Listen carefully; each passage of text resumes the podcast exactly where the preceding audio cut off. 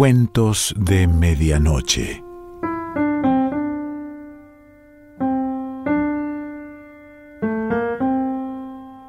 El cuento de hoy se titula El viejo Polí y pertenece a Gerardo Pisarello.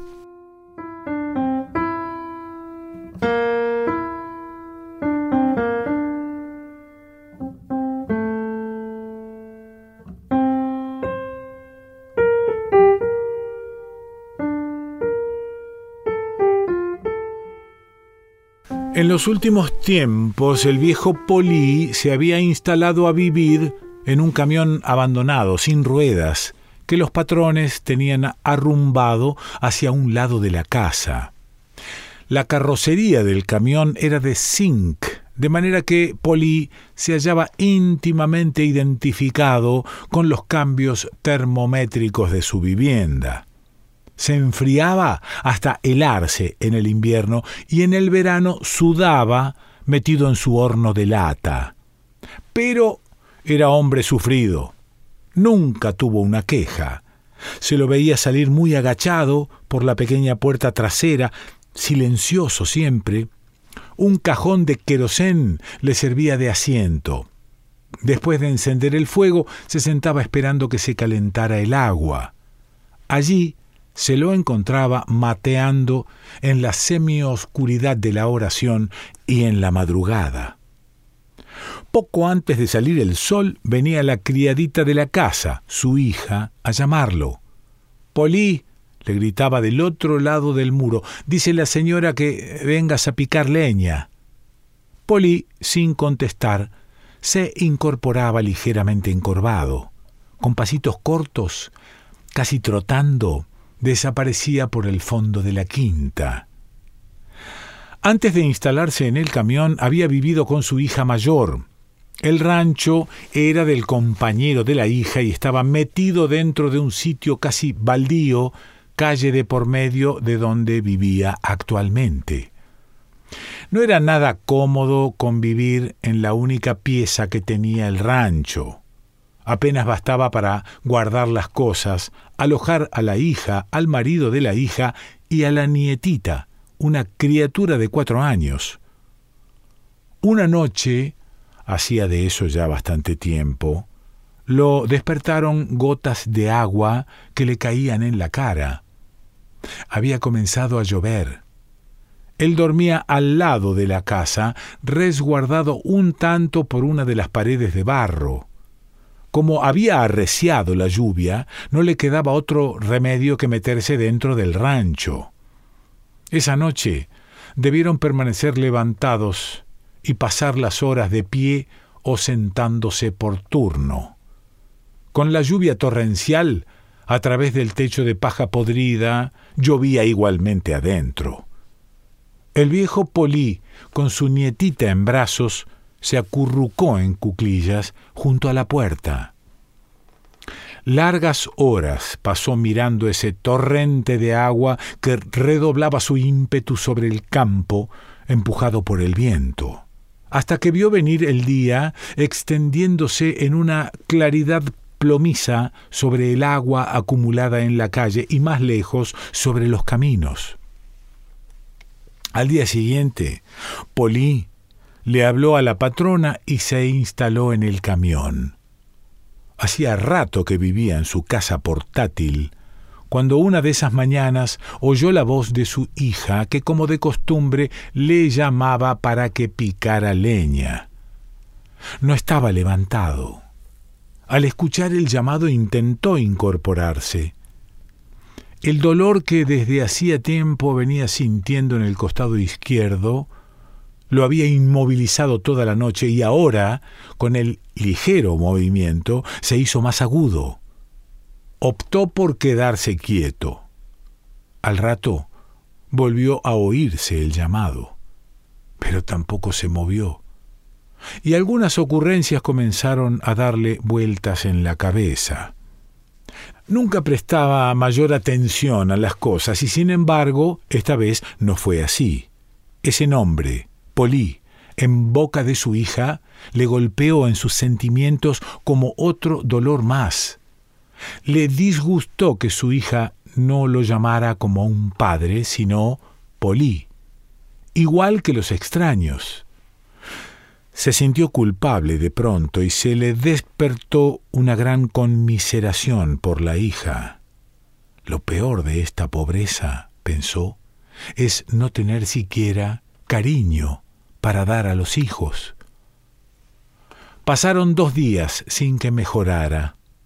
Cada vez decaían más sus fuerzas. Los dolores se intensificaron y comenzó a necesitar atención constante. La hija mayor, que lo atendía, estaba ocupada con la casa y su trabajo de lavandera. Asistir al enfermo en el camión recargaba sus tareas, de manera que decidió como mejor solución trasladarlo nuevamente a su rancho. El viejo Polí quedó arrinconado en un ángulo de donde alcanzaba a ver por la ventanita del otro costado, por encima de la copa de un naranjo, un cielo azul. Cada día que pasaba se evidenciaba que le quedaba poca vida. Los dolores se volvían más agudos y terminó por no tolerar ninguna clase de alimentos. Aún los alimentos líquidos los devolvía. Llamaron al médico, pero poco pudo hacer. Indicó unas gotas para calmar dolores y dio a entender que no tenía ya remedio. Con las gotas Polí se sintió más aliviado. Muy entrada la tarde se durmió y no despertó hasta medianoche. Escuchó solo la respiración profunda de la familia que dormía. Sintió sed, pero no se animó a llamar a su hija. La pobre ha trabajado todo el santo día y debe estar muy cansada, pensó. Buscó distraerse, comenzó a prestar atención a la noche. De muy cerca de la casa oyó subir del pastizal el gritito menudo de un grillo, de más lejos, del lado de la laguna, el grito estridente de un terú y la asustada alarma del aguapedazó sobre el camalotal. De golpe por la ventana abierta, una ráfaga de viento se metió con una oleada de música y de canto. El altoparlante al otro lado del pueblo, en un recreo del balneario, animaba la pista de un baile popular se sucedían las polcas y los chamamés. Y Polí, en ese silencio del pueblo dormido, comenzó a seguir las palabras sueltas de una canción. Neike, che, cuñataí, se vio en el balneario como aquella única noche que llegó hasta ahí. Se había quedado atrás de la gente, perdido en medio de tantas caras desconocidas. Desde allí se había puesto a mirar por sobre el hombro de los que curioseaban en la pista. Sintió que esa oleada del recuerdo lo reanimaba y sonrió. Le pareció que estaba mejor y trató de moverse un poco, pero el dolor se hizo agudo y volvió a inmovilizarse, esperando que le calmara. Si me pudiera tomar esas gotas, pensó, entre esa lucha del dolor y su propósito de no molestar a la hija, cerró los ojos. No quería ver ese pedazo de cielo donde brillaban algunas estrellas.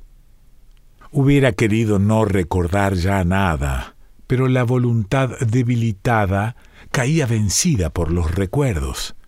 Se encontró de pronto con la imagen de su mujer, Pobrecita, se dijo, había muerto tan pronto y lo había dejado tan solo en la vida.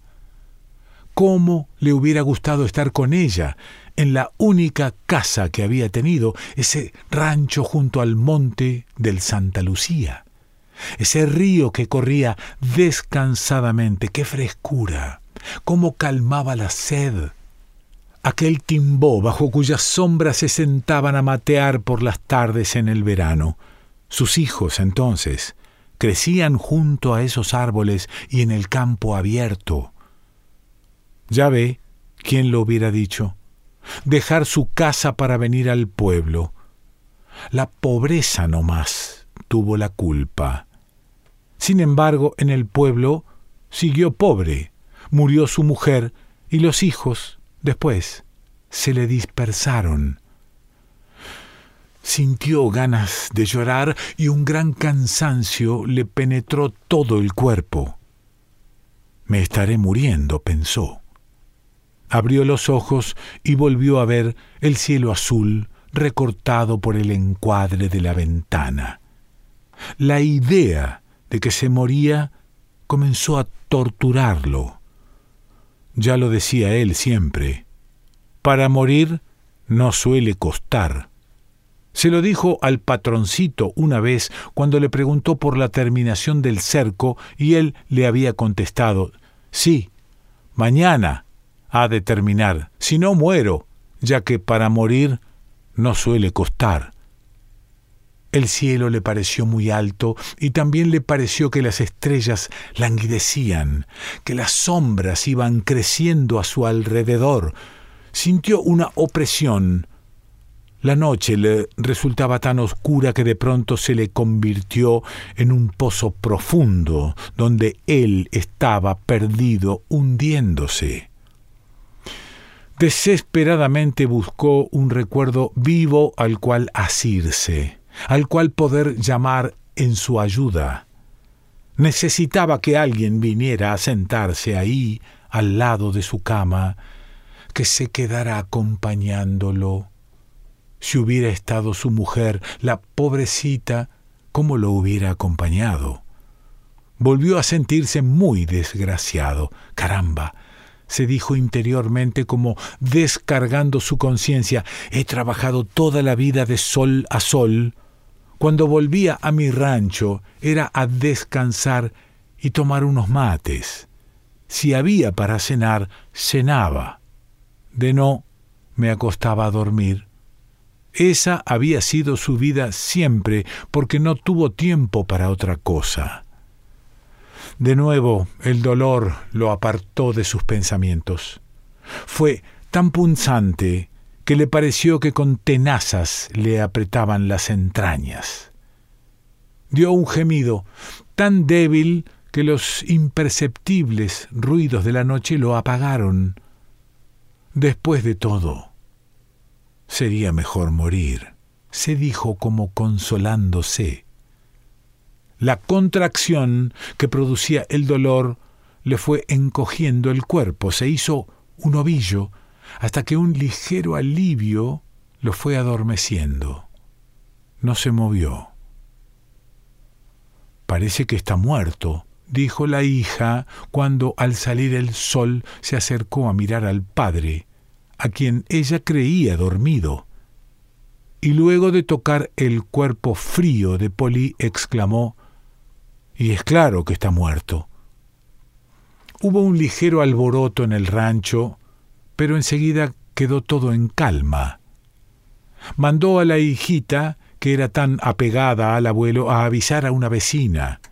Ella se dirigió a buscar al hermano, pues su marido, como de costumbre muy temprano, había salido para su trabajo en la vialidad. Entre todos se pusieron a vestir al muerto y a ultimar los preparativos del entierro. Un vecino prestó una mesa, pero como la mesa era corta, al cadáver depositado encima, cubierto por una sábana, le salían los pies fuera de la mesa. A cada lado de la cabecera ardía una vela de cebo. Tocando casi su cabeza, al costado izquierdo del muerto, estaba sentado un muchachón. Era uno de los hijos de Polí. Del lado derecho, en idéntica actitud también, dos mujeres sentadas, la hija y una sobrina.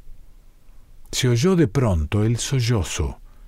El primero era del hijo, al que le siguió como si aquello hubiera sido una señal el llanto plañidero de las dos mujeres. El varón volvió a hacerse sentir, esta vez con una mención en alta voz. Qué bueno solía ser el pobre. Las mujeres cubrieron la exclamación con fuertes lamentos que se extendieron en el quieto ambiente del vecindario. Decaían ya los lamentos cuando la hija mayor gritó y el pobrecito murió sin quejarse y sin que nadie lo sintiera. Y la queja pareció condoler al mocetón que se deshizo en un llanto inconsolable. Las mujeres, a su vez, condolidas del llanto del mocetón, se echaron a llorar con unos lamentos largos que terminaban por extinguirse con la respiración. En casa de los patrones trabajaba un remendón de carpintero y aprovechando la proximidad se le encomendó fabricar el cajón de Polí.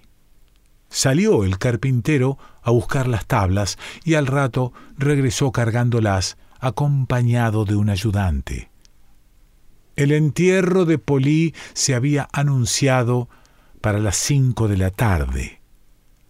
Los dos carpinteros se presentaron en el lugar del mortuorio.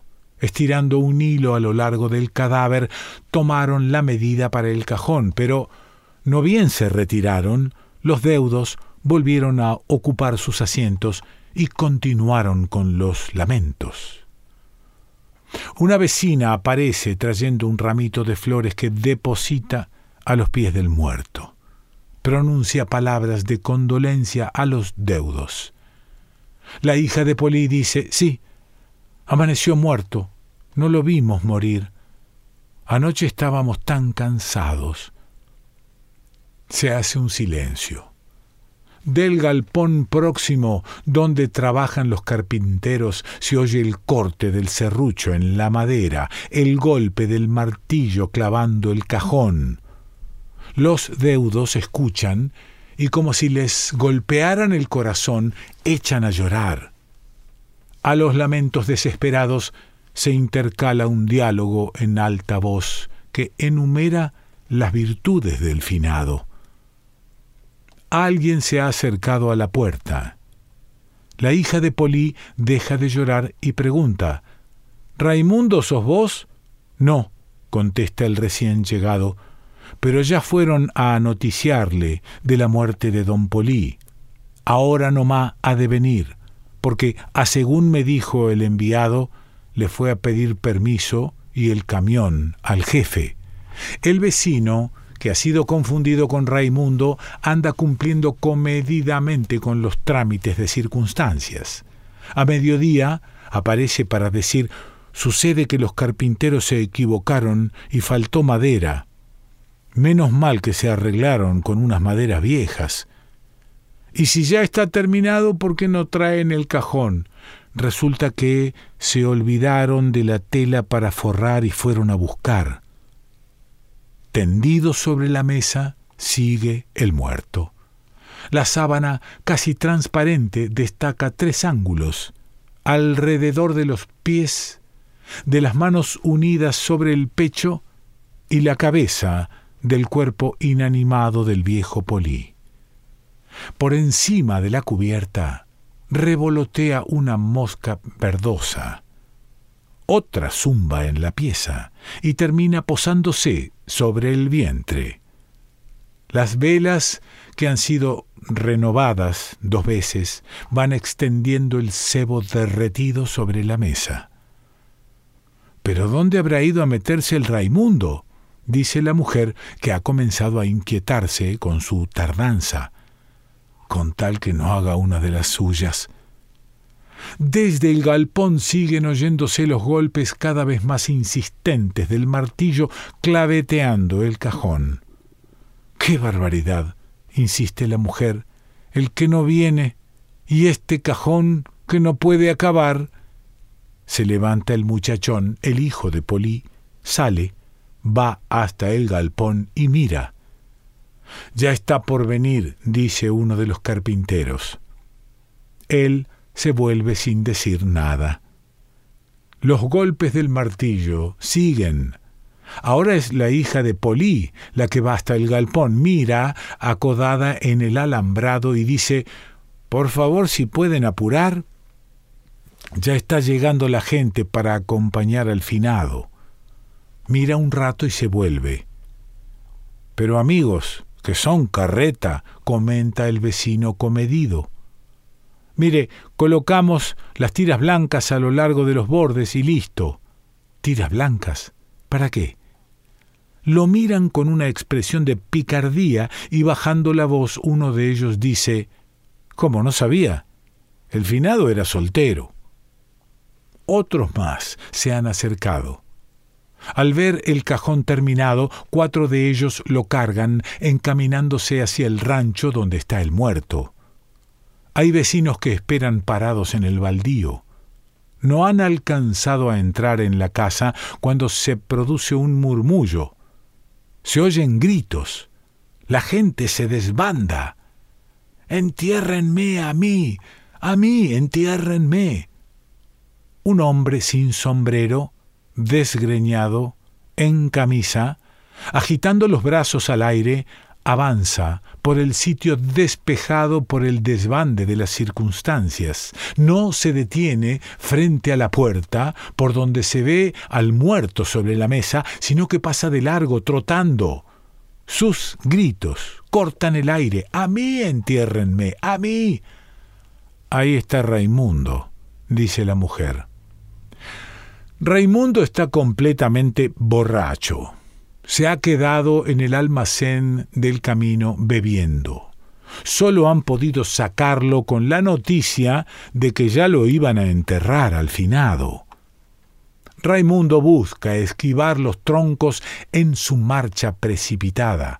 Corre como asusado por sus propios gritos y de pronto a mitad de la carrera grita, vuelve sobre sus pasos hacia el lugar donde está la gente esquiva un naranjo que encuentra en el camino, pero embiste otro que le ha salido a la izquierda.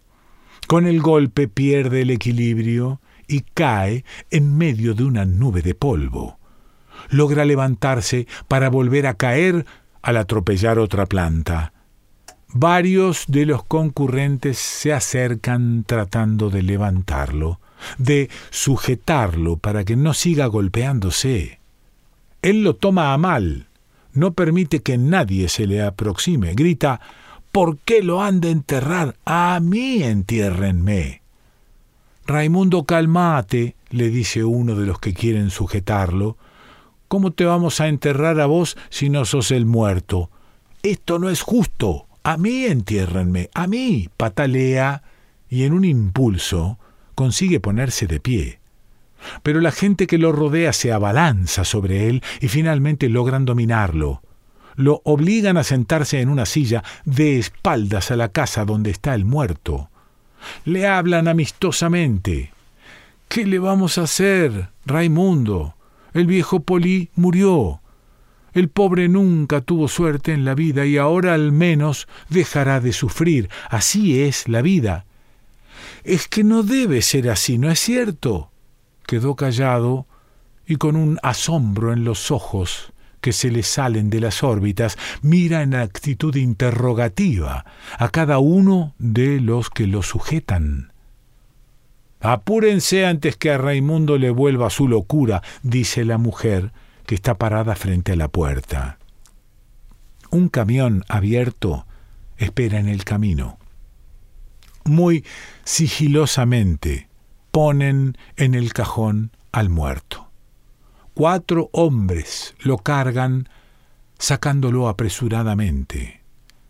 En el plan del camión, sin ruido, como si se tratara de una cosa frágil, dejan el cajón del viejo Polí. Los cuatro hombres suben y se colocan al costado, sobre el espacio abierto, mirando hacia afuera. Una voz dice, listo, y se oye el rozamiento del arranque del camión que parte.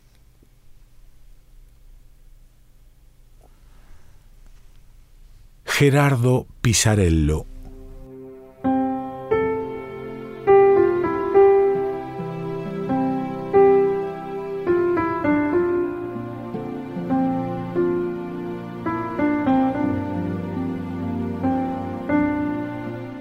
De Medianoche.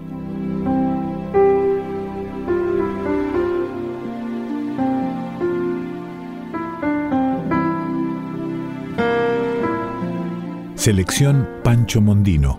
Idea y lectura Quique Pessoa.